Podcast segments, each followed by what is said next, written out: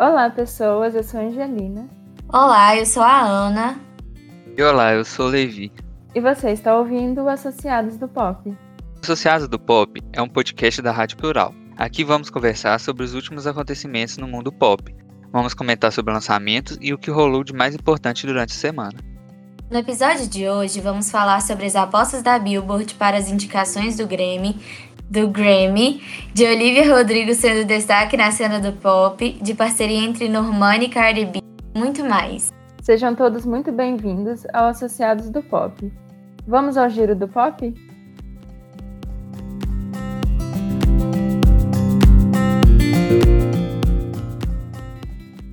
Demi Lovato faz post em seu Instagram falando sobre se referirem à sua pessoa pelo pronome neutro. Disse: se você errar meu pronome, está tudo bem.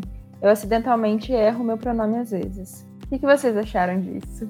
É, eu acho que a Demi foi bem compreensiva, sabe? Com esse essa nova fase dela, que ela se assumiu, que ela colocou essa pauta em jogo. E, tipo assim, eu acho que é um processo de amadurecimento das pessoas e de costume de, de, de usar o gênero neutro mesmo, né? Porque isso, é, esse discurso para mim foi bem compreensível, porque eu acho que a Demi é uma pessoa compreensível, sempre foi assim. Isso é legal porque mostra que ela tem a paciência dessa iniciativa e tudo mais. E eu acho que a gente tem que respeitar as pessoas querem usar o pronome neutro mesmo é algo que, tipo, necessário. É, ir contra isso é, é preconceito mesmo, gente, na minha opinião. E assim, isso que a Demi fez é um passo enorme de empatia. Ela mesma falou que erra às vezes, sabe? E é, até eu agora referindo como ela. Então, assim, é, eu acho legal isso e é algo que deve ser espalhado mesmo. Eu achei legal também. Eu acho que dá para perceber também quando a pessoa tá fazendo isso porque tá querendo machucar outra pessoa, né? E o fato dela falar que tá tudo bem, porque, assim, é realmente, né? A pessoa tem que tratar a outra pelo pronome que a pessoa se sente confortável se identifica. Mas é, é legal ela entender que tem toda esse, essa transição. Eu acho que ela é até melhor é, o fato dela falar inglês, porque em inglês isso já está mais discutido, né? Qual o pronome usar. Aqui no Brasil ainda fica meio, eu, eu acho, né? Que fica um pouco confuso sobre qual pronome usar nesse sentido. Mas em, em inglês eu acho que ajuda um pouco também. E é legal isso dela, dela entender que o pessoal tá tentando, tá querendo agir com respeito com ela, mas ainda tá aprendendo também. Porque o tempo todo ela foi chamada de ela, né? Desde quando ela começou lá em Barney. Então é, é meio difícil acostumar realmente a chamar ela pelo pronome correto, né? É, gosta disso é um processo. E isso eu espero que não dure muito tempo, mas assim, vai, vai acontecer de, de conseguirem. Conseguir não, de falarem o, o pronome correto. E é muito legal isso.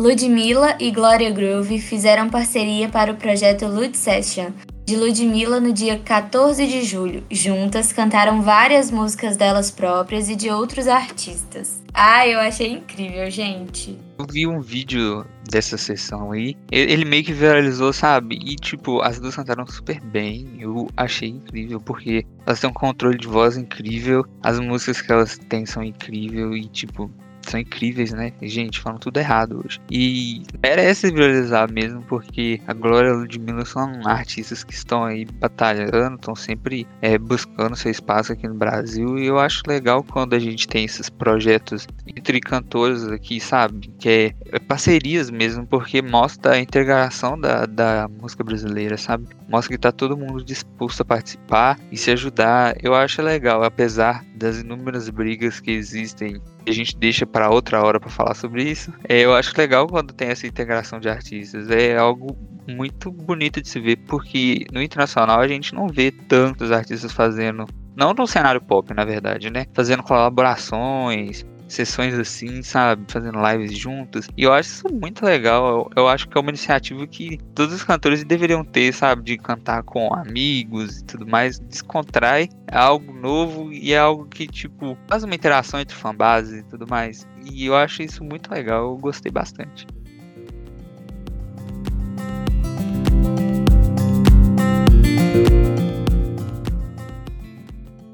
Willow Smith lançou seu novo álbum, Lately I Feel Everything. Ultimamente eu sinto tudo, no dia 16 de julho, com parceria com Avril Lavigne na música Grow. Gente, o que vocês acharam do projeto? Eu acho o álbum incrível. Já vou chegando na dele falando que eu amo a Willow. Ela fez a performance de With My Hair, raspou o cabelo, gente. Achei que ali um movimento cultural do rock na nossa época, sabe? Muito chique. Ah, o álbum é incrível, tá sendo super aclamado. Se eu não, se eu não me engano, tá com 81 no Metacritic agora, com várias reviews já. Nossa, eu fiquei muito feliz com esse lançamento dela. Estou viciado. Já usei na legenda do Instagram, tô colocando isso tudo quanto é lugar, porque aqui meu dever é divulgar o trabalho da Willow. Eu esqueci de ouvir. porque ontem eu tava vendo os lançamentos da semana, né? E aí eu vi que tinha lançado. E aí eu ouvi a música com a Avril, eu gostei bastante. Mas e aí eu pensei, ah, enquanto eu faço comida, né? Faço as coisas da casa, vou ouvir o álbum. Eu esqueci completamente. Eu tô muito curiosa para ouvir. Porque ela traz umas coisas muito novas pro projeto dela. E ela tá trazendo uma coisa que não tem muitos artistas fazendo ultimamente, né? Por mais que essa onda esteja voltando, né? De trazer um pouco do rock, do punk pro pop, ela é uma das que está na frente de tudo isso. E eu queria muito ver como que, como que foi todo o projeto da, do álbum. Mas eu ainda não ouvi tudo. Eu, eu acho que eu ouvi uma música só, tirando essa da, da Avril, mas eu não lembro muita coisa também. Eu lembro que eu gostei. Só isso.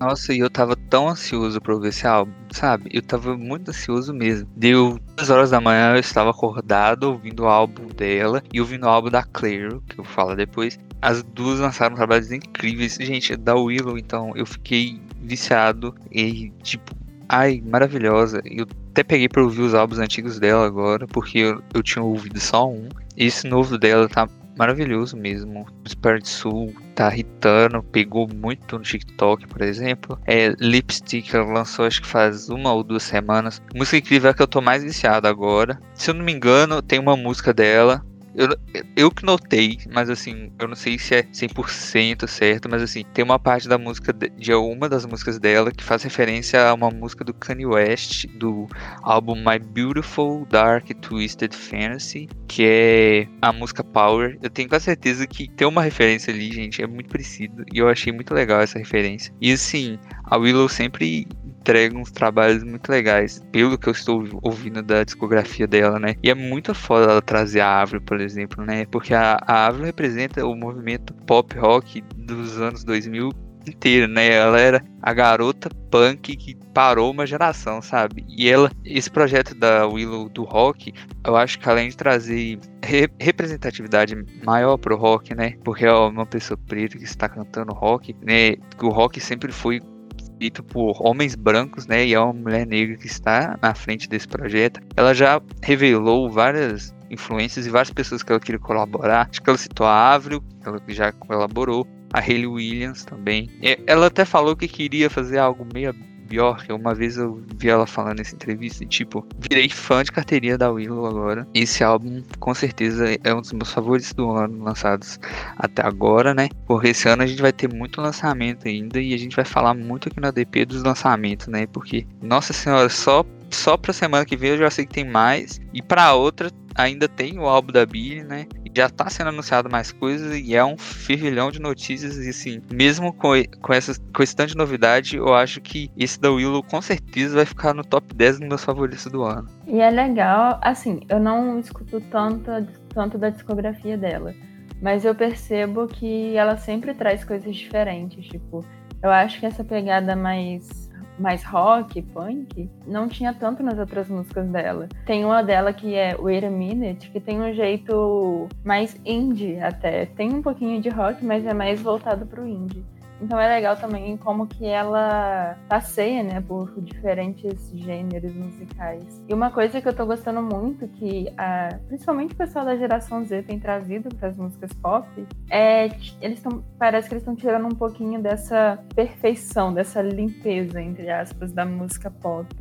Porque a sensação que eu tenho é que há pouco tempo as músicas tinham que ter uma batida super clean, uns negócios muito bem certinhos. Não, não tô sabendo explicar. Mas é, de, agora, tipo, com a Olivia Rodrigo, com a Willow, tá uma coisa que parece mais crua, que parece mais natural. Não, tá meio aleatório o que eu tô falando, mas eu não sei se vocês estão conseguindo entender. Mas é legal que elas estão trazendo isso. De uma sensação de que realmente é uma banda, como se fosse uma banda de garagem, né? Não é aquela coisa super produzida e ainda assim fica muito bom. Muito bom mesmo. Nossa, eu super te entendo. Eu entendo tudo que você falou. Eu não precisa ficar preocupado, eu entendi muito o que você falou, porque é, eu também acho que as produções do pop no passado, elas eram mais pesadas mesmo. As músicas tinham batidas mais pesadas, tinha, tinham umas coisas mais que deixavam o pop meio industrializado, meio comum, tanto que algumas músicas ficam meio datadas, né? Mas não vou entrar nesse assunto. Mas assim, a gente vê que esses artistas de agora mesmo eles estão entregando alguma coisa tipo mais banda de garagem mesmo. Por exemplo, vou citar ela de novo, todo episódio cito ela. Eilish faz os trabalhos dela em casa. Literalmente, acho que no quarto dela. Então, tipo assim, fica algo mais é, fica como que fala? Despojado né? Fica algo mais pessoal. E assim eu acho muito legal criar uma atmosfera de álbum é, que você trabalha com o que você tem à sua disposição no seu lugar de conforto, entendeu? Tipo, isso de gravar em casa, é, de ter uma produção mais leve, mais calma, também acho legal. E assim, a gente vai ver muito disso. E, e o pop só vai ramificar daqui pra frente, né? Porque essa é uma nova onda do pop, uma nova onda do pop rock. Daqui a pouco vem mais uma onda no rock. Vai, aí vem a onda do eletropop do hyperpop. Então, a gente vai ver muito dessas ramificações ainda no futuro, mas assim, é um ponto muito legal que você levantou.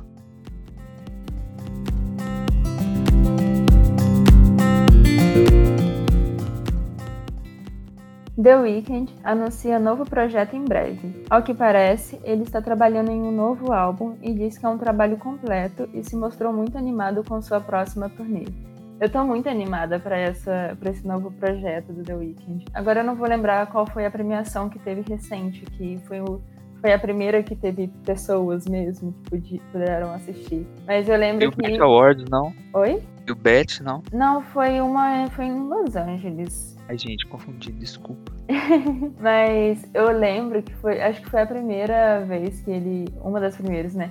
que ele não usou aquele terno vermelho e tal. E aí ele anunciou na hora que ele ganhou algum prêmio na noite, ele falou é, Afterlight é, is done, tipo, a era Afterlight acabou e The Dawn is coming, é, o amanhecer tá chegando.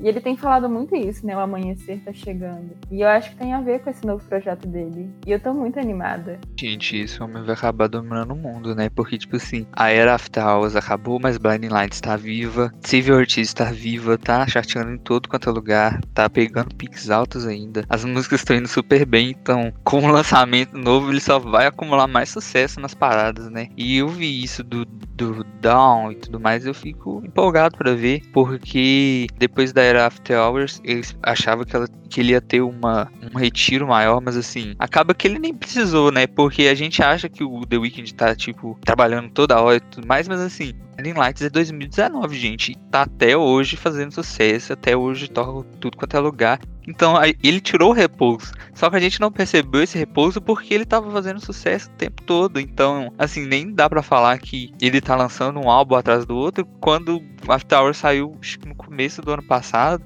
Tipo, o sucesso estrondoso que fez. Então, é, eu espero muito pra ouvir esse do The Weeknd. Eu acho que vai ser algo que vai trazer de volta essa atmosfera do After Hours, mas assim, com algo novo. Ainda, ainda mais que ele falou do The Doll, eu acho um nome bonito pra álbum, achei chique. E assim, eu espero muito dele porque ele é um artista que a gente sabe que vai entregar uma estética maravilhosa. Então, se é o, um sucessor do After Hours, a gente pode esperar muita coisa. Eu doido aqui falando Afterlight, After Hours. Você sempre lembro os nomes. Mas é, é verdade, né? Eu não tinha pensado nisso. Porque realmente eu tava pensando que tava muito cedo, mas na real é porque as músicas deles estão fazendo muito sucesso mesmo. É tipo a Doja, né? A Doja tava trabalhando o mesmo álbum por mais de um ano, eu acho. E, o que é um bom sinal, né? Que, a, que significa que o trabalho deles é muito bom, não é só uma música boa. Mas eu, agora que você estava falando, eu estava pensando, será que não vai ser uma coisa meio que continuada? Porque em After Hours ele estava sempre usando aquele terno vermelho, tinha toda aquele, aquela estética. E agora ele sempre aparece com terno preto. E ele sempre fica falando isso, after hours is done, the dawn is coming. E aí eu fico pensando, será que é tipo uma parte 2, alguma coisa assim? Seria muito legal se ele fizesse isso. Sim, fica meio uma estética de filme, sabe? Com continuação e tudo mais. Eu acho legal se for isso mesmo. Tava todo mundo achando que isso ia ser um EP. Inclusive eu, quando eu vi a notícia pela primeira vez, eu falei, acho que ele vai lançar um EP. Aí todo mundo ficou confuso, eu lembro que foi uma, um furdúcio no Twitter dele. Aí ele foi e falou que é um trabalho completo, ou seja, um álbum, deve ter Aí eu chuto que esse álbum vai ter umas 15 faixas por aí, porque normalmente fica essa média aí. E assim, se for uma continuação mesmo, é algo aplaudível, né? Porque continuar uma era assim que vai ficar tão atual, porque a era After Hours, ele disse acabou, mas ela está atual, ela acontece até hoje. Então, assim, vai ser meio que uma linha, entendeu? E isso dele, do descanso dele, a gente pensa, nossa, mas ele tava o tempo todo, mas ele lançou parceria com a Ariana, com a Doja. A gente não pode falar que ele parou, mas assim, ele ficou um tempo longe da mídia principalmente no começo desse ano. Acho que foi quando ele mais se afastou. Mas assim, os trabalhos dele foram rolando e isso que aconteceu. Ele não precisou, tipo, fazer muitas entrevistas, ir em programas, ir na Times Square, por exemplo. Ele foi tão orgânico que ele não precisou de fazer essas coisas. Então, a gente tem essa ideia de que, ah, o The Weeknd está trabalhando muito. Nossa, como que ele tá fazendo tanta coisa. Mas não, ele teve um sucesso orgânico e tá recebendo os frutos por isso, né? Pode até descansar, porque ele não vai precisar se mexer tanto para as músicas fazer sucesso, porque o sucesso que o Blinding Lights foi, gente, tem estrondoso. Eu parece que vai passar semanas da, da música com mais semanas na Hot 100 lá da Billboard. Isso é enorme, sabe? E é muito legal ver que ele teve esse descanso e que já vai continuar trabalhando em mais coisas. E dá para ver que ele tá fazendo muito sucesso porque em todos os programas que a gente já fez aqui do podcast, a gente falou dele em todos. Pois é, sempre tem uma notícia dele, sempre a notícia do Abel, ele tá sempre aparecendo. Então, provavelmente no próximo também vai ter. A gente já tem que acostumar com o The Weeknd.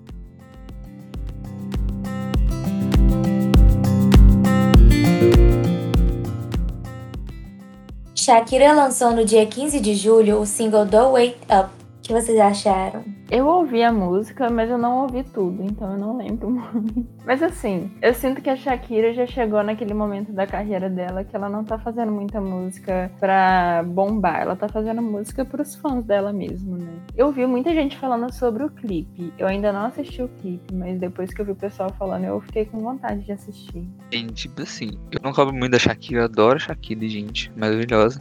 Assim, eu achei a música muito fraquinha. Tipo, parece aquelas músicas do Summer Electro Hits. Eu acho que ela fez. Eu, eu acho que ela fez mais pros fãs mesmo, sabe? Mas assim, não esperava que ela ia vir com uma música desse tipo. É, eu fiquei meio que decepcionado com a música, mas assim, ela é até gostosinha, a gente acostuma com ela. Mas assim, pegou meio de surpresa esse anúncio dela, né? Eu lembro que o Twitter todo parou, comentou a, a mudança de icon dela e tudo mais. E é algo que eu achei que não ia vir. Uma música, tipo, meio de balada da Shakira, sabe? Mas assim, é legal ela explorar esses novos lugares, sabe? Acho legal mesmo. É, eu não gostei muito da música. O clipe eu achei mais legalzinho, achei divertida ela dançando, fazendo uma coreografia, porque ela dança muito bem, né? Mas assim, música não me desceu muito ainda. Estou tentando acostumar. Eu acho que ela fica. Ela e alguns artistas da, da mesma época dela acabam ficando muito presos da época que eles faziam sucesso, né?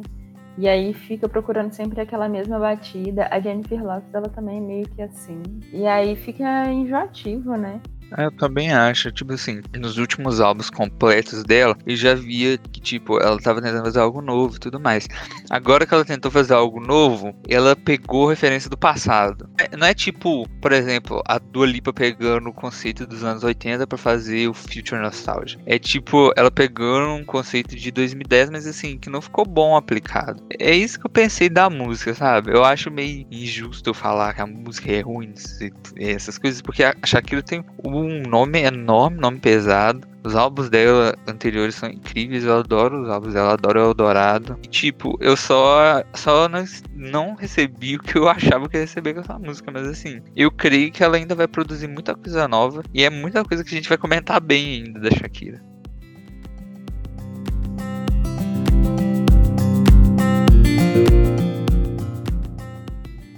Rod fez sua primeira performance da música Solar Power Energia Solar no The Late Show. Ela e os integrantes da banda se apresentaram vestindo tons claros e a própria Lorde vestiu uma roupa amarela, o que pode remeter ao sol. No meio da apresentação, começaram a soltar bolhas de sabão pelo palco. Vocês acharam da performance, gente? Eu ainda tô me acostumando a ver a Lorde nesse, nessa vibe mais feliz. para mim, assim, eu adoro. E eu, depois de um tempo, eu comecei a gostar de Solar Power. Porque quando lançou, eu fiquei meio tipo, ai que estranho, parece uma SMR. Mas depois eu comecei a gostar. E eu tô, tô empolgada pra ver esse projeto todo. E agora vai começar. Ela vai participar de festivais também, né? Então a gente vai conseguir ver muita coisa dela ao vivo. O que vai ser bem interessante também. Depois de tanto tempo sumida, né, gente? Quem é vivo sempre, sempre aparece, né? E tipo, eu gostei da performance dela. Eu, eu gosto da maneira que ela coloca o conceito dos trabalhos dela na performance. Isso do vestido amarelo e tudo mais é, remete mesmo à coisa do sol. É, o jeito que, ele, que ela distribuiu a banda lembra uma seita. Eu acho que o álbum vai ter meio que uma seita, pelo que eu entendi, alguma coisa assim, de culto. Não sei, estou chutando, mas assim, eu gosto de como ela coloca a estética no álbum, nas performances também. A loja tava linda, linda. Eu fiquei esperando para ver a performance dela. E nossa, parece que a cada. Eu tenho um, um pouco de dó da Lorde, porque ela vai voltar agora, depois de 4 ou 5 anos. Tipo assim, é, já tá todo mundo tão ansioso pro álbum dela que as músicas já começaram a vazar, gente um absurdo. Vazaram duas músicas do álbum já. E do jeito que tá, se ela demorar mais para lançar outra, vai acabar vazando o álbum inteiro. Então, Tipo, eu fico meio. É, eu fico com dó dela, porque é, a gente sabe como que o artista demora pra, fazer algo, né? Ela demorou esse tempão e as coisas estão vazando e tudo mais, e não tá saindo do jeito que ela esperava, mas assim, fico ansioso para ver o álbum completo e ver como que ela vai trabalhar nessas turnês, né? Porque agora que os shows estão voltando lá fora, vai ter muito conteúdo, igual você mesmo falou, Angelina. Vai ser algo legal de acompanhar. Infelizmente a gente não vai acompanhar de perto, né? A gente vai acompanhar pela internet, mas assim, só de ter essa ideia de o que a loja tá fazendo agora já vai ser bom. Aí eu vi isso de começar a vazar. Eu vi no Twitter. Quando eu vi no Twitter, eu achei que tinha vazado o álbum inteiro, porque tava todo mundo falando sobre isso. E aí eu saí na hora, porque eu não queria receber spoiler, né? Entre aspas. Mas, ai, eu não sei, eu, eu quero muito que ela lance. Ela vai lançar em agosto, né? Não tem nem. Não falta nem tanto tempo assim. E Isso. o pessoal já tá surtando, né? Acho que já tá todo mundo ansioso, né? Porque, tipo assim, uma espera enorme. Tipo, cinco anos. Eu acho que vai acontecer a mesma coisa com a dele. Só que, por exemplo, com a dele, eu acho que não vai vazar. Porque deve ter uma equipe lá muito doida para pagar essas coisas de vazamento e tudo mais. Mas assim, eu acho que a Lorde, eu nem sei se ela liga mais pros, pros vazamentos, assim, sabe? Eu acho que ela tá na vibe de curtir o trabalho dela, de gostar do que ela tá fazendo e tudo mais. E, assim, não tá muito longe. Graças a Deus não tá muito longe, porque minha ansiedade não aguenta esperar tanto por tantos álbuns bons esse mês e no próximo mês. E eu espero que não vaze tudo, né? Pra ela não ter, não perder essa, esse tempo de divulgação do álbum, sabe?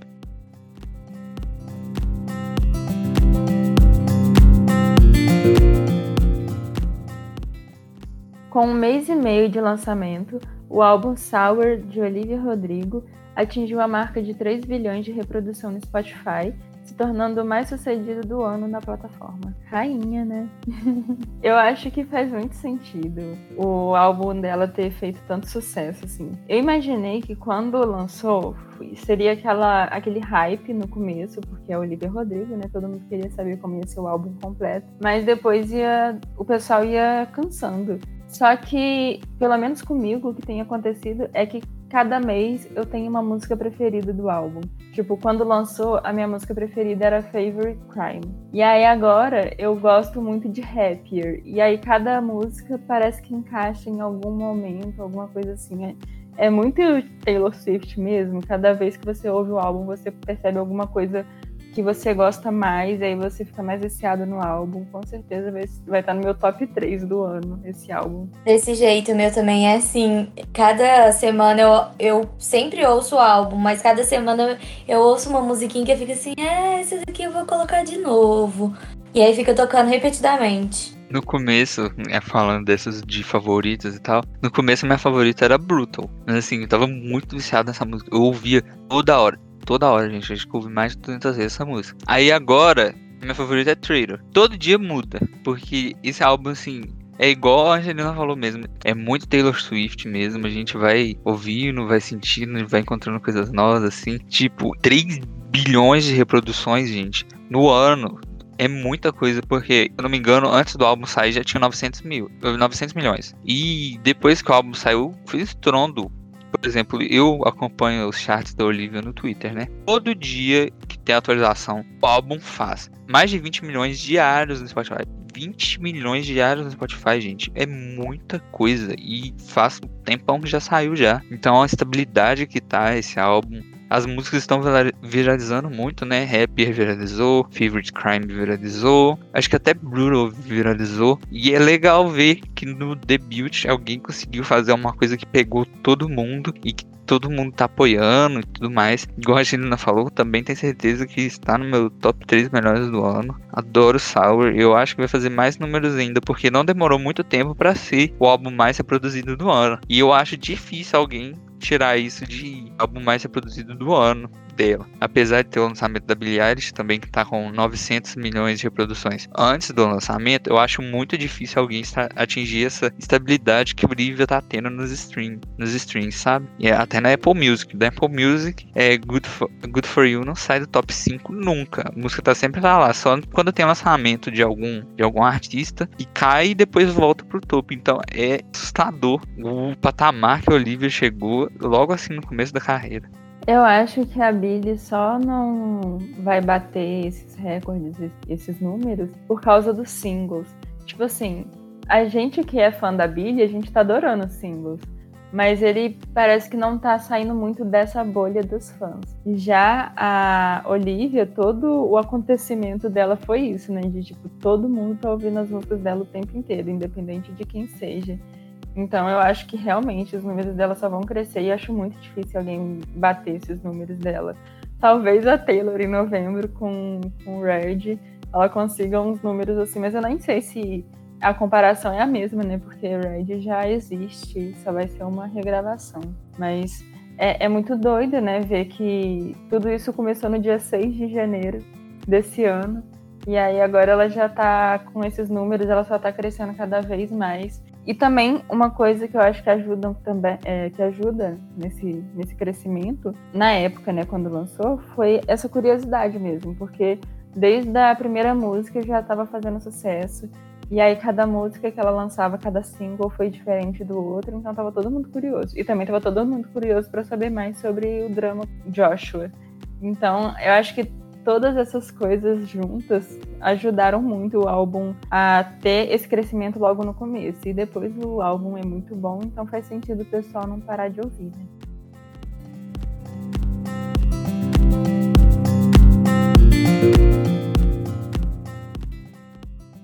A volta de Normani. Ela lançou no dia 16 de julho a música e videoclipe White Side em parceria com Cardi B. Vocês ouviram a música? Confesso que eu não ouvi.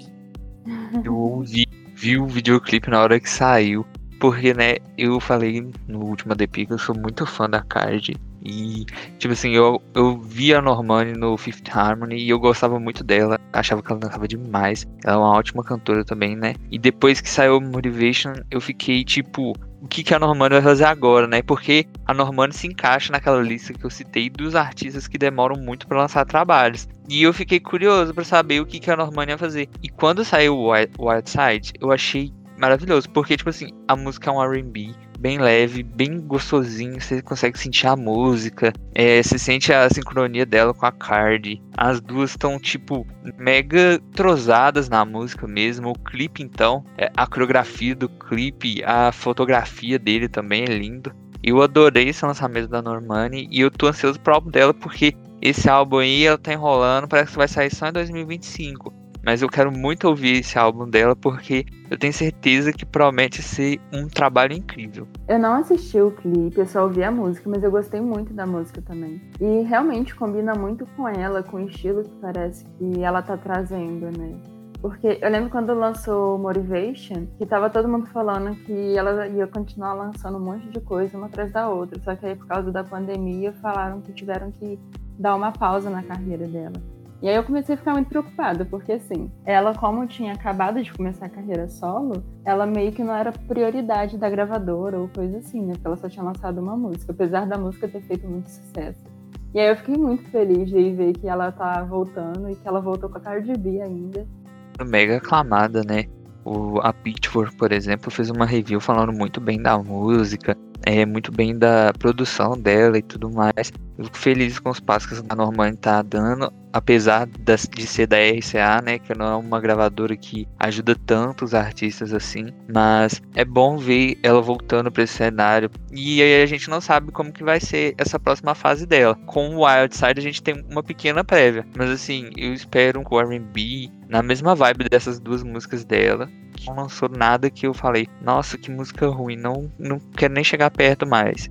E assim, faltou um pouco de investimento nessa música. Playlisting no Spotify não teve. É, a divulgação tá basicamente com a Cardi e com a Normani mesmo para fazer. Então, se essa música acontecer, é muito mérito delas. Mas espero muito que ela consiga ter um sucesso, sabe? É um sucesso enorme, porque ela, como artista, ela é uma artista completa. Pois é, eu percebi isso também, que não teve muita divulgação. Tanto que eu não sabia que ela ia. Eu vi que o pessoal tava comemorando, falando que ela tava voltando, né? Porque que ela, tipo assim, tinha deletado todas as imagens, tinha, tava fazendo toda aquele, aquela preparação. Só que foi a única coisa que eu tinha visto também.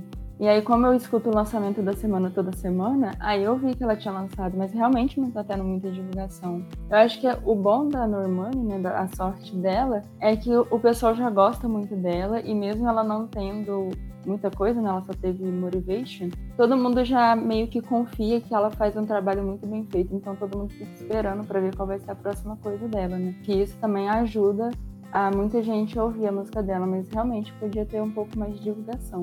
Tem aquela música dela, dela também com o Sam Smith que fez sucesso, né? Dancing with a Stranger. Foi um estouro. É, se eu não me engano, também tem uma dela com o Khalid, que também foi trilha sonora para o filme Love Simon. Ela também teve um EP com o Calvin Harris, mas assim, esses, esses trabalhos, assim, os, os que mais fizeram barulho foram com o Khalid e com o Sam Smith. E assim, é, são trabalhos que eu gostei muito, que eu escutei e viciei na época, igual foi com Motivation. Então, é mais ou menos sobre isso, sabe? Eu acho que ela tá seguindo uma linha na carreira que a gente sabe que ela vai estar tá sempre alta, com nome alto, apesar de ter uma divulgação meio questionável.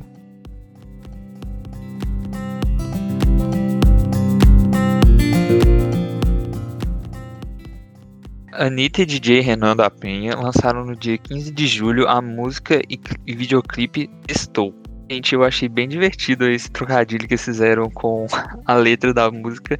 Que, tipo assim, da primeira vez eu pensei, nossa, por que que tem essas letras maiúsculas? Eu fiquei moscando. Aí depois que eu fui entender, gente, eu fiquei me sentindo lerdo o dia inteiro. Mas assim, eu achei bem divertido.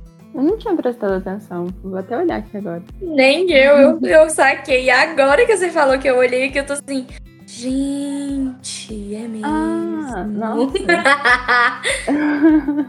eu não tinha percebido também. Mas eu adorei a música. Eu gostei também. Eu gosto dessas parcerias que ela faz com outros, outras pessoas do funk, né? Sempre fica muito legal. E a Anitta e Renan da Penha, né? Não tinha como dar ruim, não. Eu acho mega interessante os trabalhos da Anitta, né? Hoje apareceu um vídeo dela, ela tava linda, apareceu na minha timeline do Twitter. Tipo assim, eu fico muito feliz com os lançamentos dela. Inclusive, hoje saiu uma regra lá do Grammy, do Grammy Latino, já vou colocando aqui na pauta, né? Que o Grammy Latino agora vai reconhecer o funk nas categorias urban, não me engano. E tipo assim, isso tem grande parte do dessa contribuição vem da Anitta, da Pablo, essas cantoras brasileiras que estão lançando seu nome pro mercado internacional eu achei muito legal, porque quando eu, quando eu vi essa notícia, eu lembrei da Anitta, da Pablo, lembrei do Emicida, é, apesar do Emicida não ser funk, né, mas eu lembrei de todos os artistas brasileiros no, no conjunto, eu achei muito legal essa regra, porque dá mais visibilidade pro funk brasileiro, né, porque o funk é cultura sim, e sabe, uma música da Anitta, é, assim, um funk desse não pode ser indicado ao Grammy, a gente nunca sabe, a Pablo também tem funk, tem a Luísa, a gente nunca sabe como pode ser, mas lembrar dessa, do lançamento dessa música me trouxe essa memória na cabeça e bloqueou várias possibilidades, assim. Então, eu acho bem legal as parcerias da Anitta. E a gente pode esperar muita aclamação, né? Principalmente do público, porque o público brasileiro abraça muito as músicas em português que ela faz. Faz muito sucesso aqui no Brasil. Então, é, a gente pode esperar um retorno, retorno comercial bem abrangente entre o público brasileiro. Achei interessante isso da, do Grammy, não tinha, não sabia sobre isso. E se deve muito à Anitta mesmo, né? Porque ela lutou muito para o funk ser reconhecido fora do Brasil. Tanto que tem muitas músicas, eu, eu não, nunca esqueço disso. Que um dia, ano passado, eu tava ouvindo uma playlist da Dinamarca. E aí, tipo, começou a tocar funk numa playlist da Dinamarca, tipo, as 50 mais tocadas da Dinamarca. E tava tocando um funk. Então, assim, o funk realmente já chegou em vários lugares. E é legal ele ser reconhecido dessa forma, né? Até a Beyoncé e o. Acho que o Kanye West, não sei eles falaram que gostam muito de pegar as batidas do funk carioca para poder se inspirar em algumas músicas que eles fazem. Então é interessante isso, ter esse reconhecimento. E sobre esse lançamento da Anitta, é legal porque assim, as músicas autorais dela tá indo mais para, elas estão indo mais para uma outra outra linha, né? Uma coisa mais pop, mais latina. Só que é legal que ela consegue ainda experimentar um pouco do funk com essas parcerias que ela tem com esses amigos dela, né? Porque direto ela lança alguma coisa ou com Papatinho, ou eu não conheço tanta gente assim do funk. Mas sempre tem alguma coisa que meio que traz ela de volta para onde ela começou e faz com que os fãs ainda se sintam acolhidos, né, de certa forma. Não é como se ela tivesse trocado completamente o estilo dela. Ela ainda consegue brincar muito com todos esses estilos que ela tem. Assim, ela trouxe a carga, né, que outros funkeiros trouxeram, né, tipo MC Carol, entre outros, e conseguiram dar mais respeito para esse gênero, né? Porque as pessoas ainda marginalizam muito o funk e eu acho isso muito errado, porque é, é, cultura, gente, nunca vai deixar de ser cultura. E eu sempre debato sobre isso, sempre tô lá militando sobre porque o funk é cultura sim. Esse discurso eu vi muito com a Anitta e tudo mais. Basicamente, ela foi uma das percussoras desse movimento, mas assim, existem outros, outros cantores que vieram antes e colocaram esse esse novo conceito para as outras partes do mundo, né? Mas assim, a gente pode ver que, por exemplo, aquela música Bum Bum Tantan bateu um bilhão no, no YouTube. Isso é enorme, gente muita gente assistiu. Então a gente vê a é, internacionalização do funk cada dia mais presente. E isso me deixa muito feliz porque a gente está exportando nossa cultura para fora, né? E é muito bom, muito gratificante ver isso.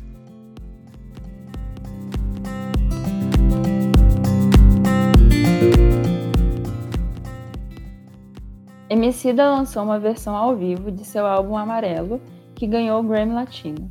A gravação aconteceu no Teatro Municipal de São Paulo e teve como uma das participações especiais Pablo Vittar. Vocês acompanham a carreira da Emicida? Eu acompanho bem pouco, mas eu vi esse trabalho né, do álbum Amarelo, tudo isso. Teve aquele documentário também. E eu tenho achado muito legal. E eu acho o Emicida um artista muito importante. Eu concordo plenamente com você. Tipo, eu nunca acompanhei muito o trabalho dele totalmente, mas assim, eu escuto uma música ou outra, ou, ou um trabalho ou outro. E esse disco dele me chamou muita atenção, tanto que eu citei ele no último tópico, né? Porque ficou gravado na minha cabeça o MC da no Grammy. Mas assim, o trabalho dele é incrível, a versão ao vivo eu também escutei, eu acho maravilhosa a música que tem com a Pablo, muito emocionante. Ah, eu gosto de dele como pessoa e como artista, sabe? Eu acho que ele é um exemplo para os cantores e artistas brasileiros, né? Porque ele tem é, uma grande participação na nossa sociedade e na nossa cultura. Então, a gente pode esperar que no futuro o MC da vai ser citado como um dos grandes artistas do Brasil, assim como a Elis, Caetano, entre outros. Então eu fico feliz em ver ele lançando novos projetos e a partir de agora eu tô acompanhando muito mais ele, agora que eu conheço ele completamente, porque eu sempre fico meio no pop é, internacional, com as mulheres e tudo mais, e acabo esquecendo do Brasil às vezes, infelizmente, mas assim, eu tô mudando isso agora. E agora eu tô acompanhando muito mais os nossos artistas brasileiros e a gente vê como que essa cultura precisa ser valorizada, sabe? E o Emicida traz isso muito bem com seus trabalhos e eu acho muito bonito a contribuição dele para a sociedade. É, eu também não acompanho muito assim, mas eu conheço algumas músicas dele e eu sei dos trabalhos que ele faz fora da música, né, das participações dele na política e em todo o resto, e eu acho muito importante mesmo, igual o Levi falou, desse reconhecimento, tanto que a gente no programa, no podcast do Bet, a gente falou que ele foi um dos indicados, né, junto com a MC Drica, então a gente já vê que pelo reconhecimento dele, ele tem um papel bem importante. Eu acho muito legal a, as coisas que ele faz nesse sentido, principalmente em política.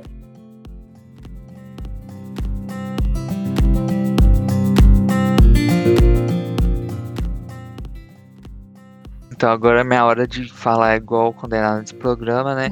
Billie Eilish saiu na capa da revista Vogue Australia, se eu não me engano, quinta-feira. Gente, o ensaio maravilhoso. Ela deu uma entrevista, tipo, maravilhosa também. Eu fiquei vidrada nas fotos porque todo shoot que tem da Billie, ela entrega alguma coisa diferente, né? Tem o da Vogue, que eu acho que é um dos mais importantes. Inclusive, ela foi muito criticada pelo da Vogue, e, tipo, eu achei meio sem sentido, mas isso daí não é assunto pra agora. Mas assim, capa dela, as fotos que tiraram, muito futurista, sabe? Ela tem um look diferente, ela esbanja é, uma pegada mais Ed, sabe? É uma pegada mais mais diferente. Ela sempre usou isso na carreira, né? Por exemplo, quando ela usava as roupas mais largas e tudo mais. Ela falou uma coisa nessa entrevista, algo que eu pensei muito. Ela disse assim, ó. A internet traz de volta coisas do passado de todo mundo, mas vocês não entendem que todos estão incrivelmente envergonhados de seus passados? E eu pensei muito sobre como ela está sendo criticada atualmente, né? Porque eh, nesses tempos as pessoas vêm colocando a Billie como uma artista que não se inova e que tem diversos problemas colocam em questão até os problemas psicológicos que ela já teve e tudo mais. E eu acho isso algo pesado, sabe? É um cancelamento meio sem sentido. E essa fala dela me tocou porque acaba que as pessoas. É porque a internet é muito boa de te colocar para cima, mas ao mesmo tempo que a internet te coloca para cima, ela pode te jogar para baixo também, né? Naquele, naquele pleonasmo inteiro que eu estou falando aqui, né? Jogar para cima, para baixo, tudo mais. Mas assim, é algo, é uma reflexão que me colocou em uma posição que me deu até uma crise existencial, sabe? E eu acho que a Billy tem uma voz ativa muito importante e ela questionar ela questionar os questionamentos sobre a vida dela já mostra quanto a gente tem que perceber que os artistas também são humanos, né, gente? Que eles também erram, tem problemas, assim. E ela nunca fez nada, não que eu saiba, né? Ela nunca teve nenhuma coisa problemática, assim. Então, eu acho pesado você ter que ler algumas é, coisas na internet e tudo mais. Mas assim, sobre o ensaio em si, o ensaio é maravilhoso e eu adoro as capas da Vogue. Toda capa da Vogue eu tô lá de olho, seja, seja de qualquer artista. Adoro as capas da Selena, adoro as capas da Billie, da Taylor também. Tem uma capa de setembro dela que eu acho maravilhosa. Mas no geral é isso, só comentar esse tópico que ela levantou nessa entrevista, né? Porque eu achei algo importante. Eu tô vendo aqui as fotos e realmente ela tá muito linda. E essas coisas que você falou faz muito sentido mesmo. Eu vi que ela também conversou muito sobre a identidade dela, né? Porque ela começou tudo muito nova. Então, a identidade dela foi sendo formada na frente de todo mundo. Então, qualquer coisa que ela fazia, ela era questionada. E aí tem uma hora, né, que ela falou durante a entrevista. Ela tinha falado uma coisa em uma outra entrevista que nem era verdade, ela só queria parecer descolada ou coisas desse tipo.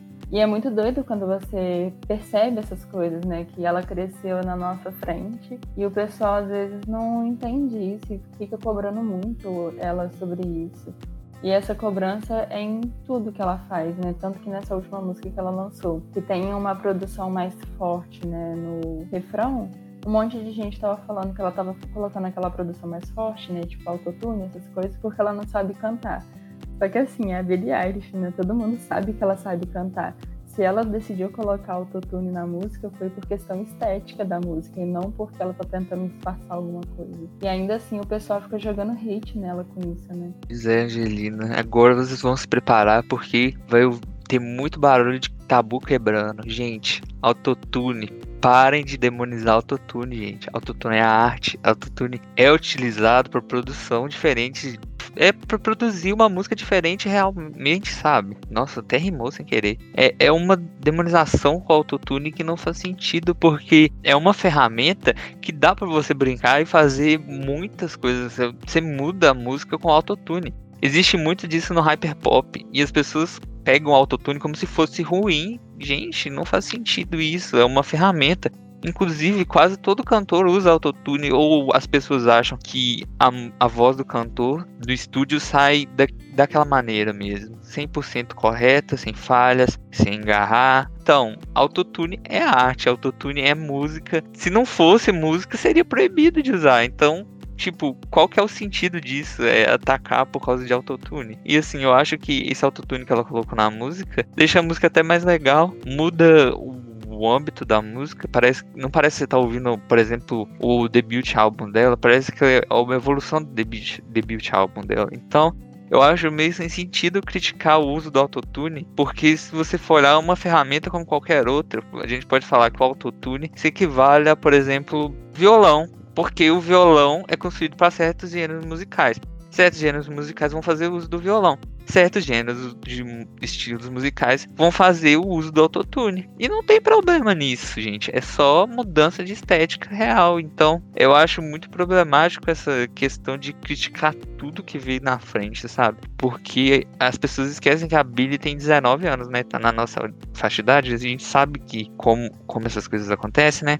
É uma adolescente e estão jogando um piso nas costas dela, como eu falando como se eu tivesse 30 anos aqui, mas assim, estão é, jogando isso nas costas dela como se ela fosse uma adulta já e tivesse que saber de tudo, fazer de tudo, ela tá crescendo ainda. Então é meio revoltante ver essas situações. Eu defendo muito ela, devo perceber, né? Então, sobre isso, gente, autotune é arte, sim.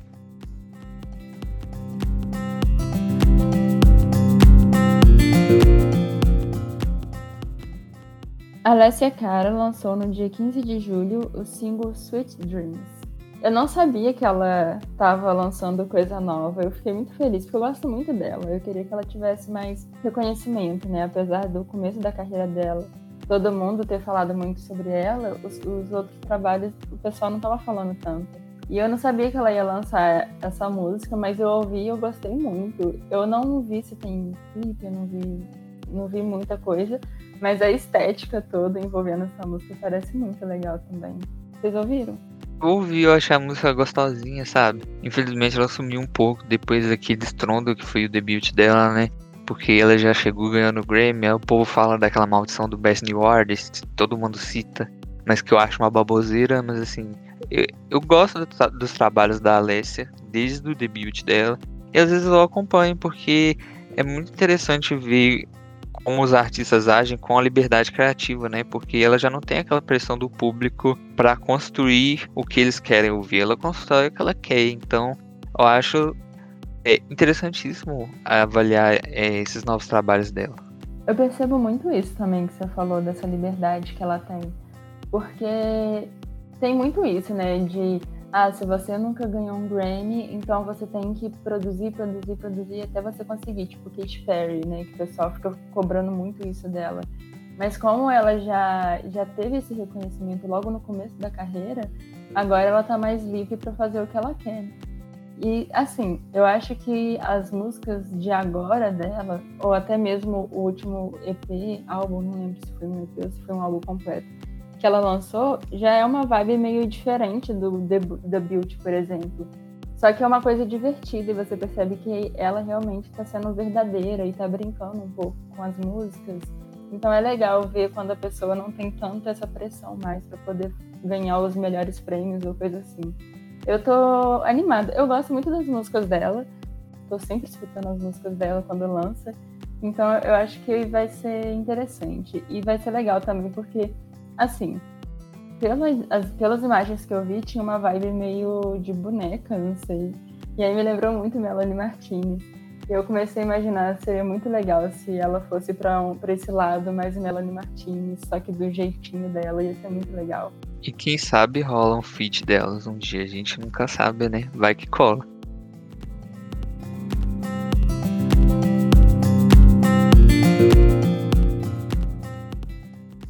E esse foi o Giro do Pop, quadro que comentamos as principais notícias da semana. E se você está ouvindo a gente pelo site da Rádio Plural, meu nome é Ana e você está ouvindo o Associados do Pop, podcast que comentamos tudo sobre o mundo do pop. E agora vamos para a nossa pauta principal da semana.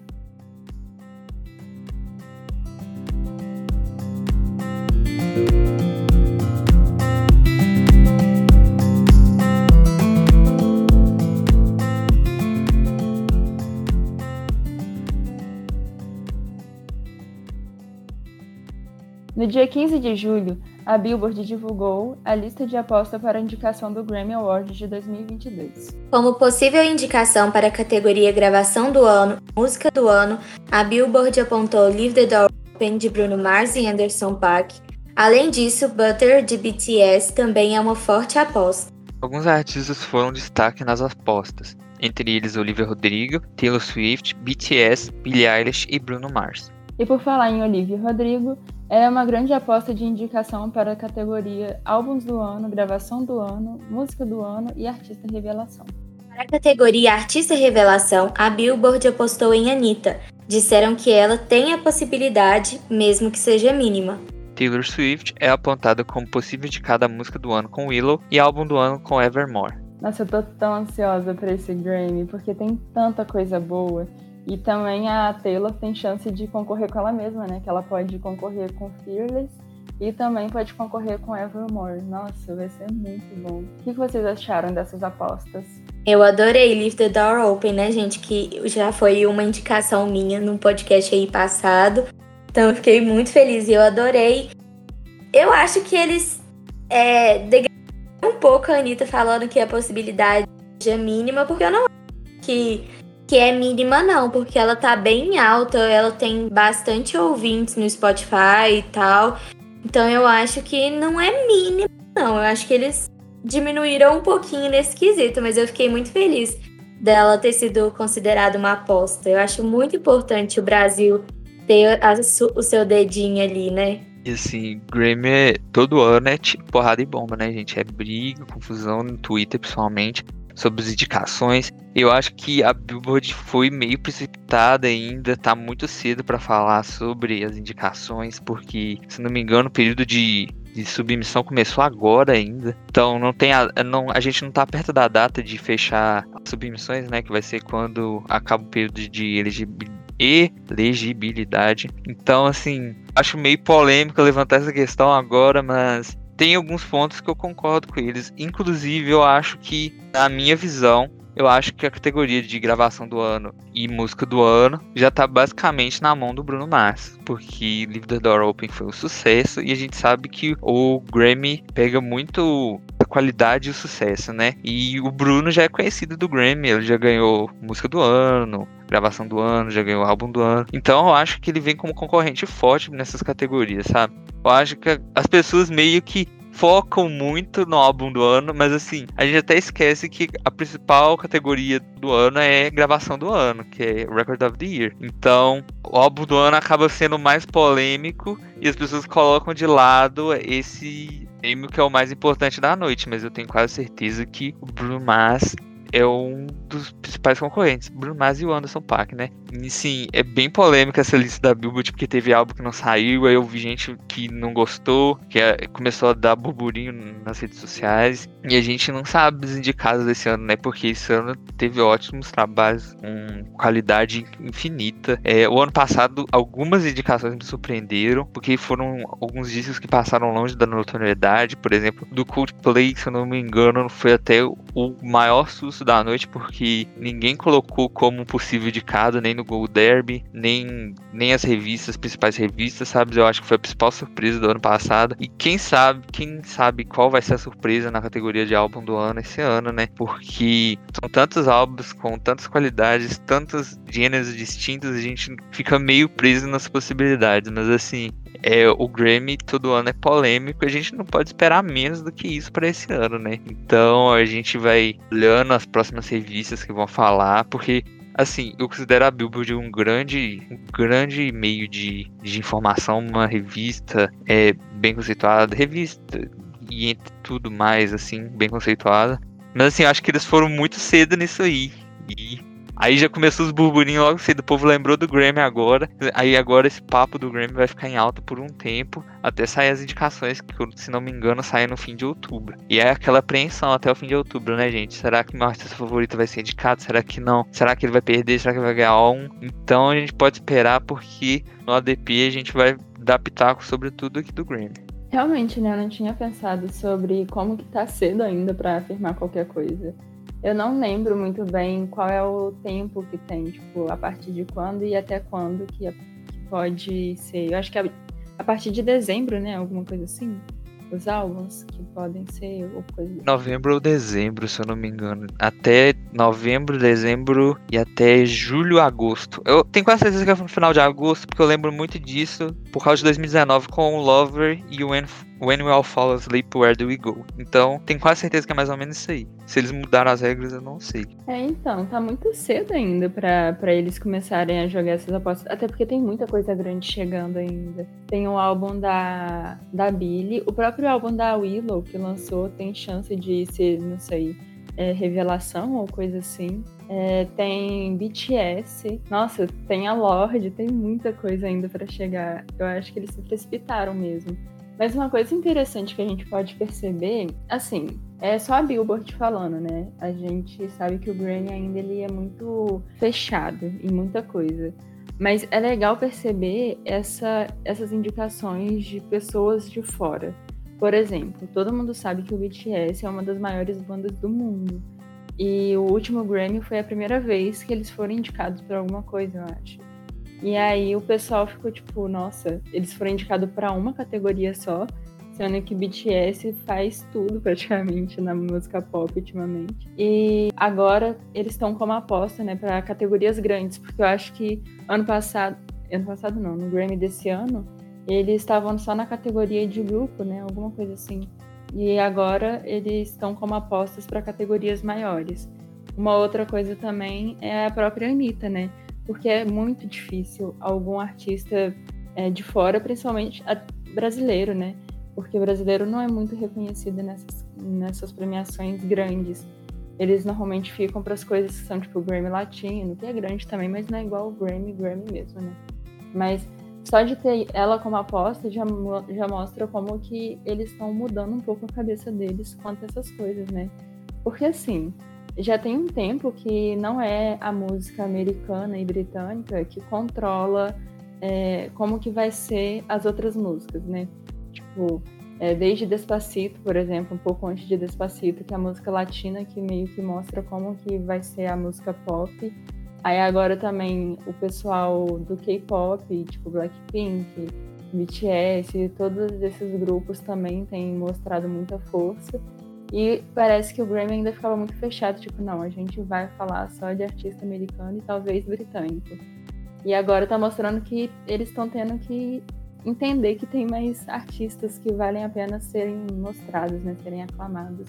E é legal que nessa nessa aposta esses nomes estão aparecendo, porque mostra uma mudança. Não sei se o Grammy vai ter realmente essas mudanças, né, de aceitar que tem artistas fora do, dos Estados Unidos que estão fazendo sucesso mas já é um começo, eu acho. Sobre isso do ano passado também dá pra citar o Bad Bunny, né? Porque o álbum dele foi um sucesso, foi mega aclamado. E, tipo assim, ele, ele recebeu uma indicação que foi melhor álbum latino, se não me engano. E assim, ele tinha calibre para ser indicado até álbum do ano. E a gente percebe com coisas pequenas, assim, como eles não consideram um trabalho dessa maneira, sabe? E eu acho que uma coisa que vão, vai mudar durante os anos. Por exemplo, esses dias saiu uma coisa sobre o Grammy desse ano que, por exemplo, não vai poder mais ter números de charts na, no banner de consideração, né? Porque todo ano as submissões são feitas com o banner, né? Que mostra como é o álbum, como que o álbum foi nos charts,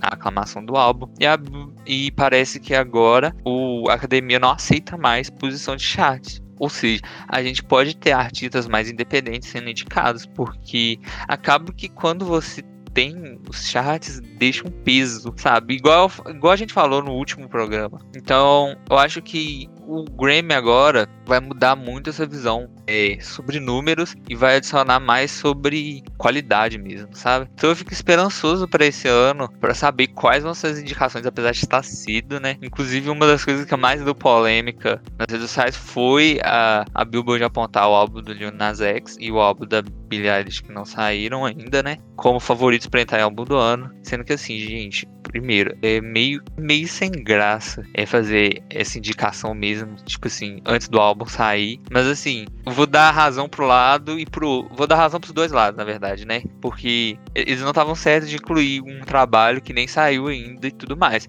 Mas a Billie Eilish e o Leon Nas X já têm histórico de indicação. Por isso que eles foram citados.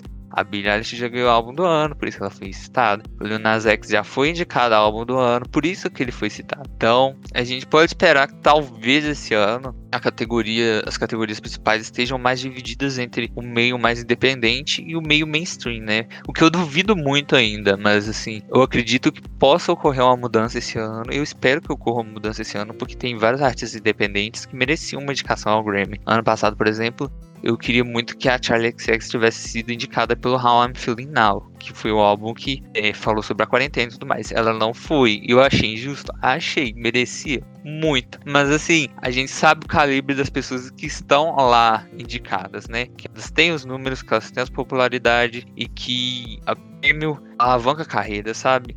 E esses anos eu vejo uma postura diferente do Grammy, sabe? Por exemplo, ano passado, quando foram anunciadas as, as categorias, eu, como um bom Swift, eu falei assim: ó, se perder essa, perdeu tudo. Porque o que acontece? O, o Grammy normalmente não é tão espalhado. Eles entregam, por exemplo, alguém que ganha Album of the Year vai ganhar provavelmente só Song of the Year, Record of the Year, por aí vai. Normalmente é esse padrão que eles seguiam. E, por exemplo, quem ganhava produtor do ano, esse produtor produziu para algum álbum que está indicado ao álbum do ano, a gente sabia que esse álbum ia ganhar. Mas assim, ano passado foi diferente, porque, por exemplo, eu estava assistindo com meus amigos comentando, e aí, quando eu vi que o Jack perdeu de melhor produtor, eu falei, pronto, a Taylor vai ganhar um Grammy esse ano. Aí foi foi rodando a noite. Rodou a noite. Aí cada um, cada hora um ganhava um diferente. Eu falei, que estranho, o Grammy nunca foi assim. E eu acho que foi o Grammy mais diversificado, sabe? Eu gostei de assistir a edição do ano passado, porque foi algo meio descentralizado. A gente vê que quem. Os maiores vencedores da noite tiveram três Grammys, por exemplo. Mas, por exemplo, 2019, a Billie levou cinco. Aí a gente vê a diferença. Se não me engano, no, no ano do Bruno, ele ganhou quatro.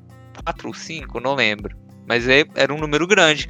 E eu achei essa mudança muito legal, porque acaba liberando mais espaço e dando reconhecimento para vários artistas. Porque as categorias principais do ano passado, por exemplo, quem ganhou foi a Her com I Can Breathe, merecido demais, Song of the Year. Album of the Year, Folklore com a Taylor Swift, merecido demais também. Record of the Year, Everything I Wanted com a Billie Eilish. Foram três cantoras diferentes, sabe? A, Billie também merecia, mas assim, era uma concorrência muito difícil ano passado. A concorrência de Record of the Year ano passado foi muito apertada, tanto que até por isso criticaram a Billie novamente, mas não vou entrar nesse mérito agora. Mas assim, essa diferença de vencedores mostra que a, a premiação está mudando. E eu tenho esperança que o Grammy realmente mude, sabe?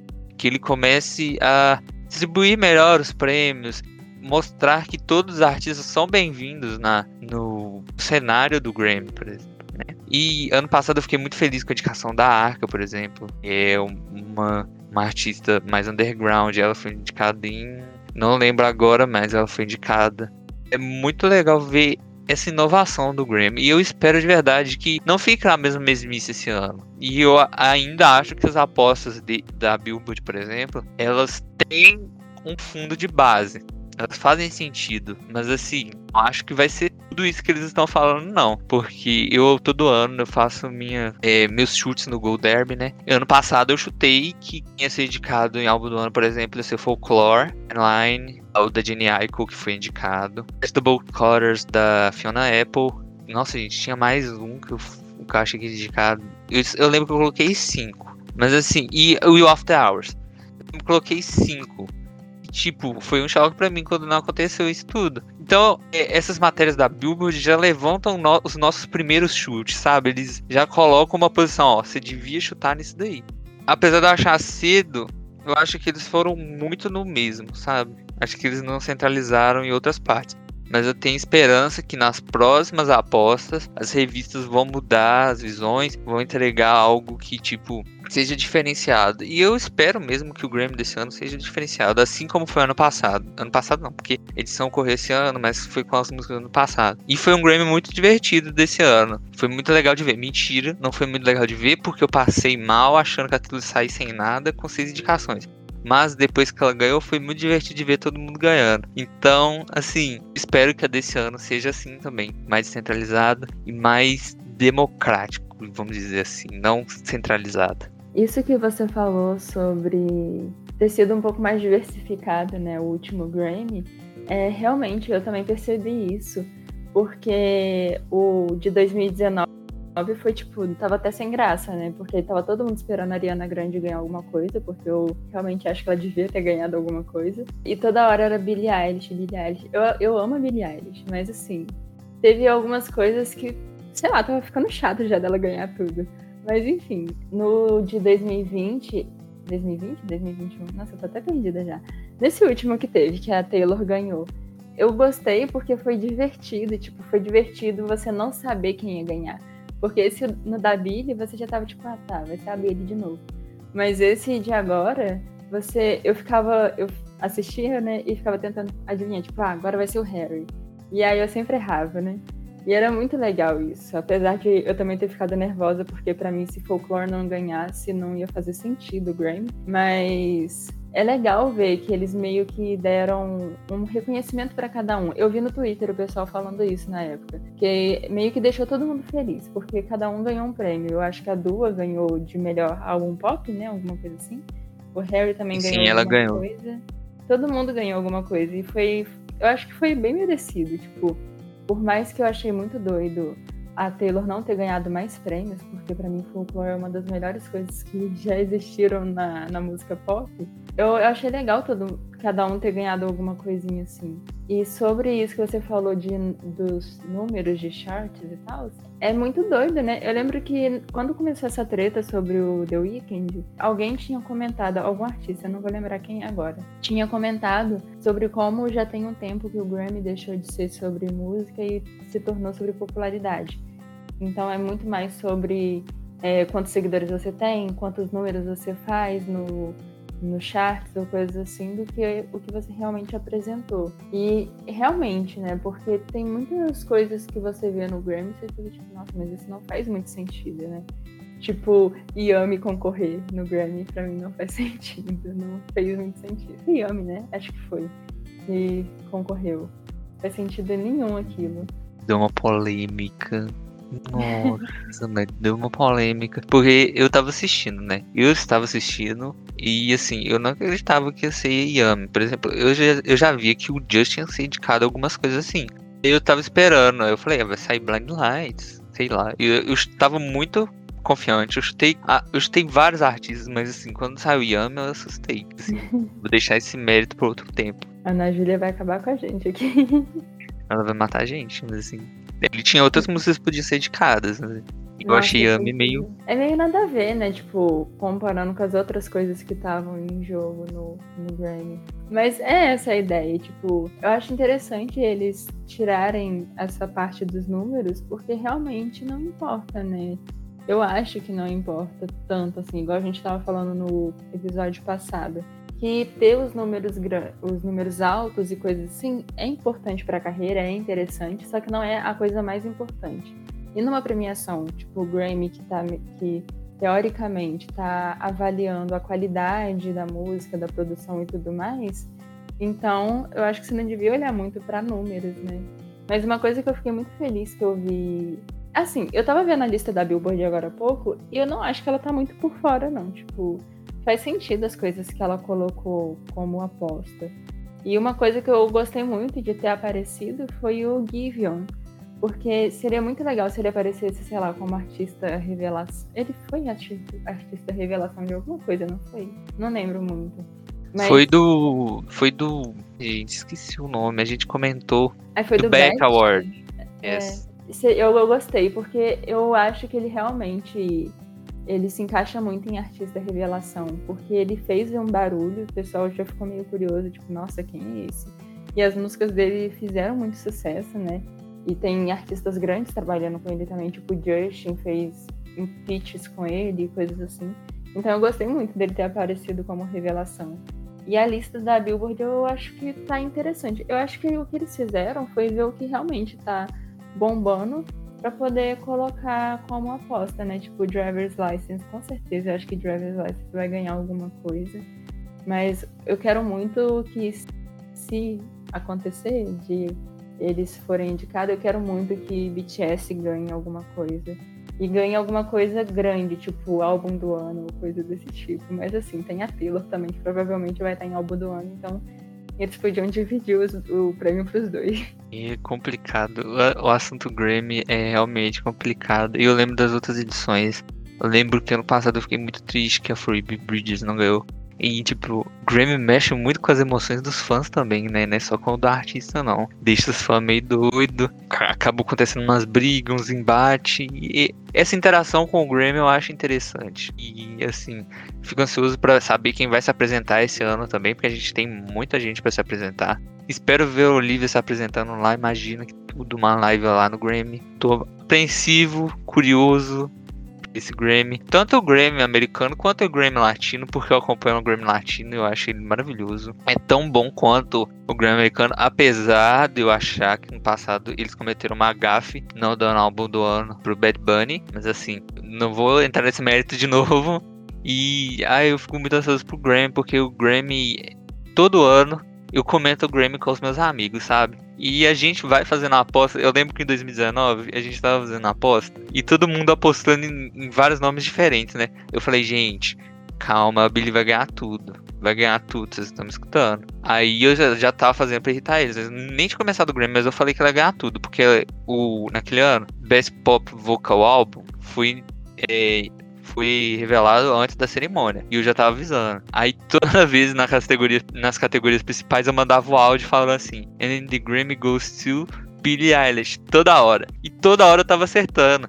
E eles ficaram muito bravos comigo, gente. Vocês tinham que ver. E eu acho interessante isso, porque eu tava morrendo de isso, podiam estar bravos, mas assim, foi muito divertido. Pra mim, naquela hora, foi divertido, né? Apesar da gente ter uns gostos parecidos, foi divertido. Mas assim, essa interação é, entre fãs, entre amigos, é muito legal. E eu venho tendo essa interação com todo mundo nessas premiações dos últimos anos, eu acho muito, muito gostoso. Até quando nossos artistas perdem, nossos artistas favoritos perdem, né? É muito legal acompanhar a reação dos outros fãs, é, a reação dos próprios artistas. Ano passado eu fiquei emocionadíssimo com a Mega do Stellium, eu adoro a Mega, e eu fiquei emocionadíssimo com ela. Eu fiquei maravilhado com a B ganhando, então, tipo assim, o Grammy aflora as emoções dos fãs, aflora as emoções dos artistas. E é uma premiação grande que eu espero que só cresça daqui para frente, porque já tive muitas questões com o Grammy, posso questionar muito essa premiação, mas não vou me meter nesse assunto por enquanto,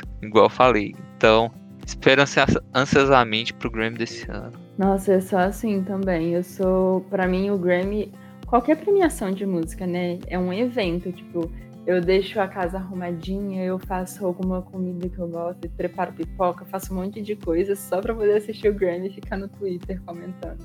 Mas é realmente é uma coisa muito gostosa de ver, principalmente pra gente que é fã, né? E tem amigos que são fãs também que acompanham, aí fica todo mundo conversando junto. Mas eu acho que esse Grammy tem muita chance de ser muito bom. E realmente eu não tinha pensado muito nas nas apresentações e eu acho que vão ter apresentações muito boas. Agora eu fico pensando se. Imagina, tipo, Olivia Rodrigo e Taylor Swift no mesmo palco, ia ser muito legal. E provavelmente vai ser ao vivo, né? Porque o pessoal lá nos Estados Unidos já estão voltando a fazer as coisas ao vivo, tipo, junto mesmo, né? Presencial. Então acho que vai ser muito divertido de assistir. Tô ansiosa agora. Eu quero muito ver as, as apresentações, né, gente? Tô torcendo muito pro feat do Silk Sonic com a Beyoncé real. Pros dois, pros três se apresentarem, né, no palco do Grammy, gente. Vai parar o mundo. Eu tô muito ansioso. Tomara que seja verdade mesmo. Que vocês apresentam mesmo. E aí a gente vem em outra questão, porque estão prometendo desde 2019 que a Adele vai voltar. Todo o Grammy. Chega em outubro todo, todo portal fala assim: a Adele vai voltar no Grammy. A Adele vai anunciar a música no Grammy, vai se apresentar no Grammy. Ano passado deu um maior burburinho isso. Ano retrasado também deu. Eu só tô esperando chegar o dia do Grammy, que vai estar tá todo mundo falando: e aí, cadê a Adele? Ela não vai aparecer de novo. Mas assim, posso falar aqui agora que é má língua. Então você que estiver escutando nosso podcast, que não grave isso pra me cobrar no futuro. Mas provavelmente eu tenho certeza que vai ter esse rumor da Adele voltar no Grammy. E eu não quero quebrar a cara de novo, gente. Sinceramente, já estou pensativo sobre isso.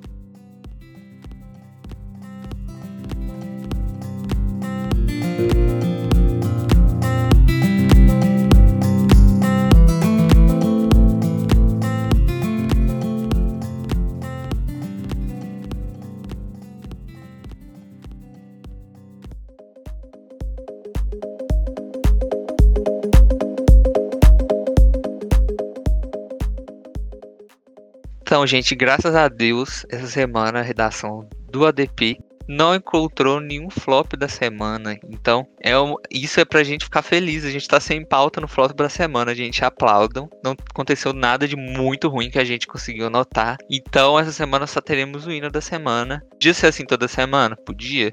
A gente ia ficar sem pauta? Ia. Mas aqui estamos para apresentar notícias boas somente.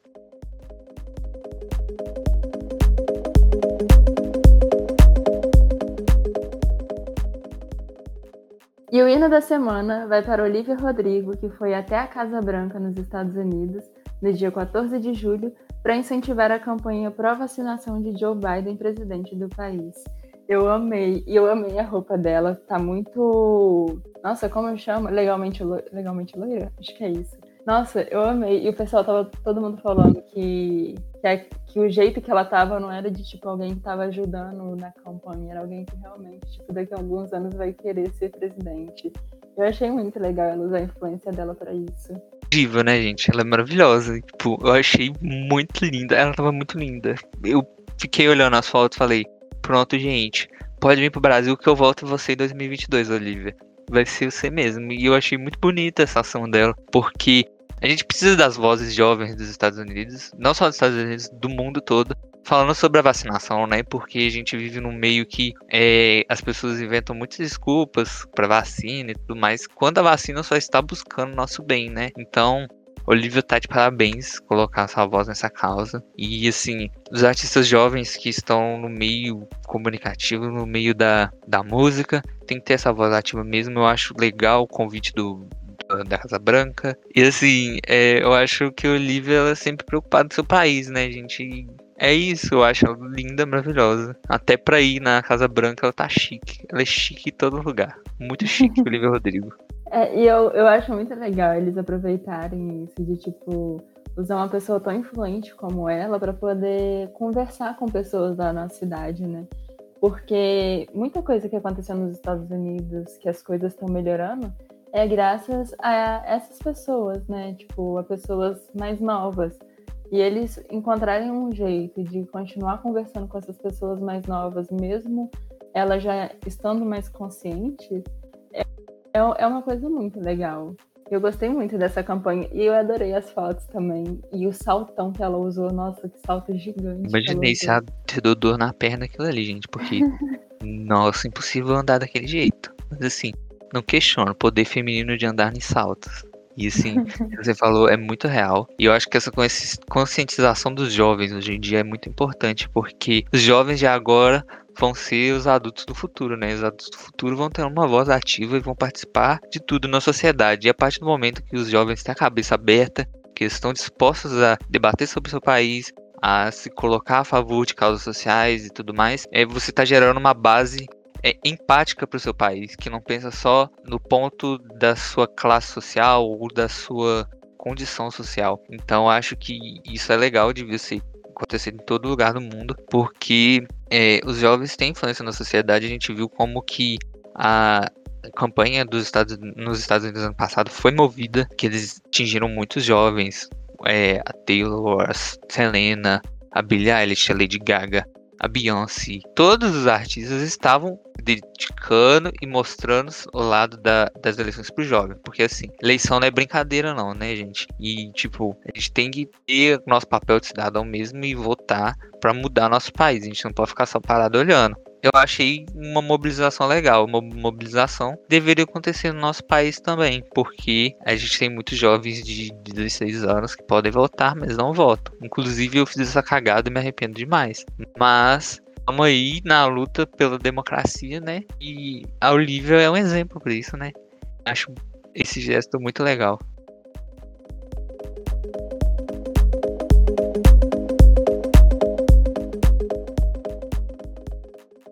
É, o Nostalgia DP é o quadro que lembramos uma música das últimas décadas que foi muito marcante. A música de hoje é Dilema, de Nelly e Kelly Rowland, que chegou a um bilhão de visualizações no YouTube. Eu não lembro muito que música é essa. É uma que a Kelly tá dançando na rua junto com o carinha lá? Sim, é aquela No matter what I do. All I think ah. about. Nossa, isso tocava na rádio. Pra você ver, eu não escuto essa música faz tempo. Mas ela tá na minha cabeça porque tocava na rádio quando eu era pequeno. E isso é memória musical, tá vendo, gente? Eu acabei de criar um novo, novo conceito, memória musical. Nossa, eu não consigo ouvir essa música sem pensar no TikTok agora, do pessoal. Sim, eu ia falar isso agora. É, como viralizou no TikTok recentemente, né? E o pessoal tava usando igual aquele vídeo que viralizou do pessoal fazendo isso durante uma aula, né? Aí isso pode ter ajudado também a ter batido essa marca de um bilhão. Mas assim, a música é gigante também. E o pessoal tem ficado muito nostálgico com essa época, né? É legal ver essas músicas mais antigas é, com números enormes, né? Nos tempos atuais. Porque mostra que a nostalgia tá muito presente nas pessoas, sabe? Elas sempre vão lá é, escutar as músicas antigas para lembrar uma época boa, né? Porque acaba que a gente associa as músicas a épocas boas, né? Assim como a gente associa as músicas às épocas ruins. Por exemplo, essa da Elema tem quase meio bilhão no Spotify, tem 476 milhões de streams no Spotify. Isso é enorme para uma música que é de 2002, gente. A música é de 2002, se eu não me engano. Então, é muito legal ver essas músicas voltando a tocar muito. Bater um bilhão, um bilhão é um número enorme. E a gente já perdeu até a proporção de, de quão grande esse número é. É uma música que realmente lembra tempos bons, sabe? Eu adoro e eu achei certeira essa nostalgia DP.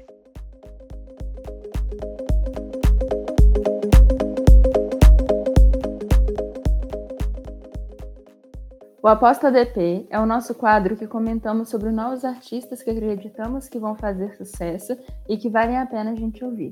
E a aposta da semana é a Clairo, que lançou o seu segundo álbum, Sling, agora. A gente era pra, eu ia falar dela antes, mas assim, lançou o segundo álbum dela, incrível o segundo álbum dela, tá sendo muito aclamado, tá com 84 de geral no Metacritic agora. E tá sendo mega aclamado, as pessoas estão adorando. Algumas músicas já chatearam no Spotify dos Estados Unidos e no global. E assim, a Clairo é uma artista incrível, ela já tem um álbum e um EP. Ela tem o Immunity, que é o, o debut álbum dela, muito aclamado. Tem Bags, que foi aclamado pela crítica. E tem Sofia, que retorna no TikTok. Também tem o EP dela, o EP debut dela, Diary, esqueci o resto do nome, mas é Diary alguma coisa. E tem músicas que viralizaram no TikTok também, mas assim, ela é uma artista incrível, ela tá em crescente. Eu acho que ela tá indo, ela tá pegando um lado agora que ela sai do bedroom pop e vai para uma pegada mais, mais alternativa, meio Lorde mesmo, sabe?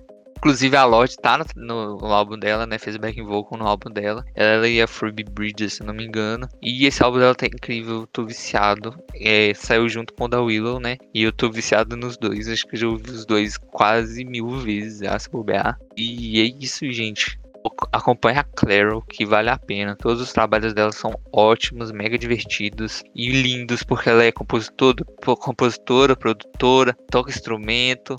A Claro é incrível, vale a pena conhecer. Ah, eu adoro ela. E ela é uma artista muito legal de seguir. Tipo assim, ela, é, ela parece ser uma pessoa muito legal e ela calma. Tipo assim, a voz dela é tão gostosinha de ouvir. Você só coloca e você começa a viajar. E eu fiquei. Eu também não sabia que ela ia lançar o álbum. Eu sabia que ela estava lançando trabalhos, né?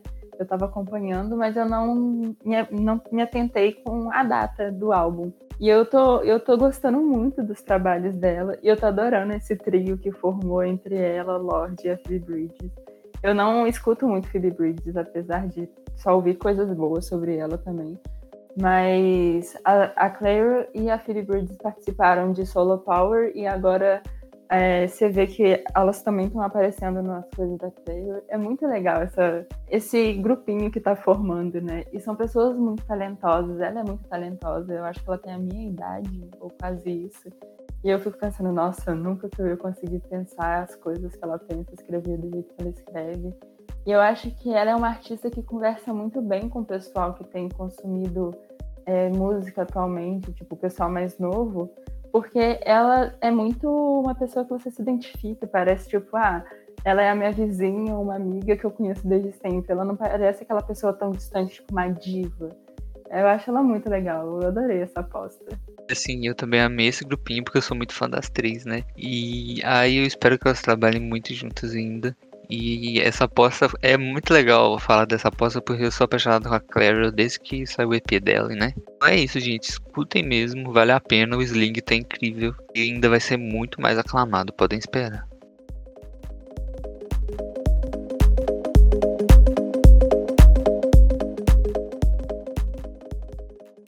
Agora vamos para a última parte do nosso programa. Infelizmente, gente, vamos ter que esperar mais uma semana. Que é o Associados Indica, um quadro em que indicamos alguma coisa que gostamos. Pode ser artista, música ou série. A minha indicação da semana é a música Colon, da Bia Badubi, que é uma cantora de bedroom pop também. É assim, ela cantava as músicas, canta as músicas no mesmo, no mesmo estilo que a Carol começou a carreira, né? E esse EP que ela lançou esse ano, maravilhoso, é um EP completinho, sabe? Tem cinco músicas dá vontade de ter mais, porque as músicas são bem gostosas de ouvir. Eu adoro a Bia. Ela tem outro EP que eu sou apaixonado. Ela tem o álbum de estúdio dela que saiu no passado, Fake It Flowers, incrível também.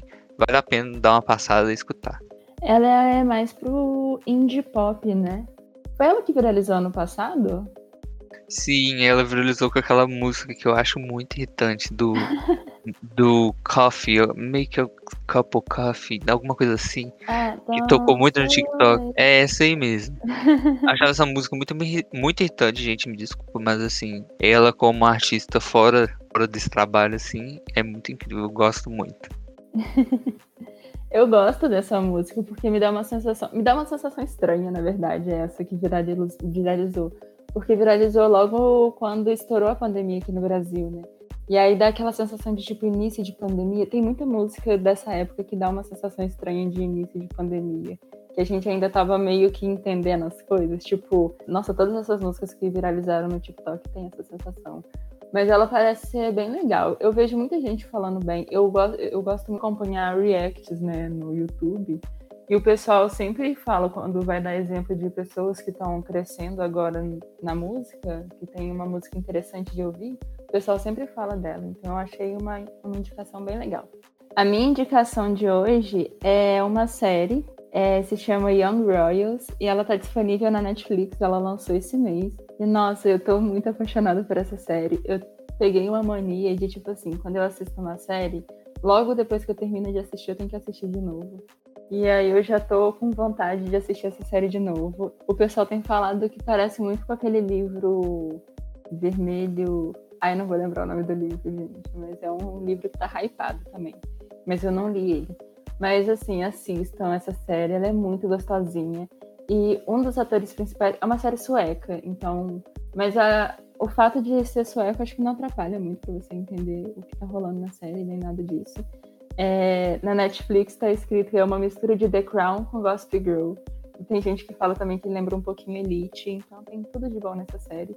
E uma coisa que eu achei muito legal é que um dos atores principais da série, é, que faz o par romântico, ele é cantor também. E eu achei muito doido, porque quando eu comecei a ver a série, eu fiquei, nossa, eu conheço esse cara. E aí eu lembrei que um grupo que eu acompanhava quando eu era mais nova, que é um grupo sueco, eu acho, não lembro muito, acho que eles são todos da Suécia. É, ele fazia parte, que é o The Full Conspiracy, alguma coisa assim. Mas a banda acabou e agora ele é ator, esse garoto da série, ele é ator e também tem uma carreira solo na música e a voz dele é linda. Então assistam a série e escutem as músicas dele, vocês vão adorar. Ai, menino, não me falam que eu tô doido pra ver essa série. Todo, todo dia eu entro na Netflix, assim. Eu entro na Netflix só pra olhar, tá? Porque, sinceramente, não tô conseguindo nem assistir nada lá. Aí eu entro, eu olho lá, tô doido pra assistir, não consigo, porque eu preciso arrumar tempo eu tô doido pra assistir. Eu achei essa indicação maravilhosa, porque eu vi muita gente falando bem da série. Tô maluco pra assistir já. Eu vou comentar com você assim que der. Ai, assiste, ela é muito gostosinha de ver. E você fica o tempo inteiro torcendo pelo casal. Nossa, é muito boa. Eu assisti, eu maratonei em um dia, porque eu tive um surto da faculdade que eu falar, que eu fiquei, nossa, eu não quero mais ver faculdade hoje. aproveitei que eu não tinha aula no dia essa semana e vi tudo num dia só e vale muito a pena dar um descanso assim da cabeça, muito bom. Vou pegar para ter um surto desse e ficar o resto da semana sem fazer nada. Mentira, gente. Se eu fizer isso, provavelmente fico sem nota. Então, bora ter que estudar, né? E agora vou esperar chegar agosto para ver se eu consigo assistir. E assim que eu assistir, vou comentar com a Angelina e encher o saco dela no privado do WhatsApp. A minha indicação de hoje é a banda Maneskin, que viralizou muito no TikTok por causa da música Begging. A nossa roteirista, Marina, ela também tem uma indicação hoje, que é a música Easy, da Demi Lovato, e da Noah Cyrus, do álbum da Demi, Dance with the Devil. E ela ainda colocou, é, indica o álbum inteiro, na verdade, e tá certíssima, porque esse álbum é muito bom. E eu amo a Demi Lovato e a Noah Cyrus juntas. E eu adorei a indicação da Marina também. Realmente, o álbum é muito bom, a música é muito boa, as, as artistas, as duas artistas são incríveis. Então, muito boa essa indicação.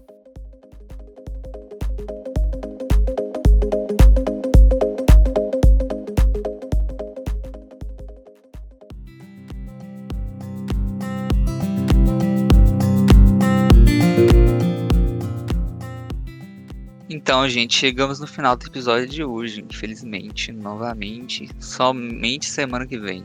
Tudo comente. Muito obrigado a todos que nos ouviram até aqui. Não esqueçam de seguir o Associados do Pop no Instagram, que é Associados do Pop, tudo junto, e também no Spotify.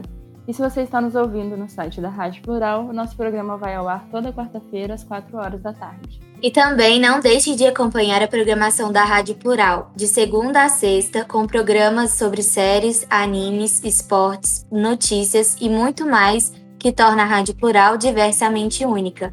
Obrigada a todos que nos ouviram e até a próxima. Até a próxima. Tchau. Tchau.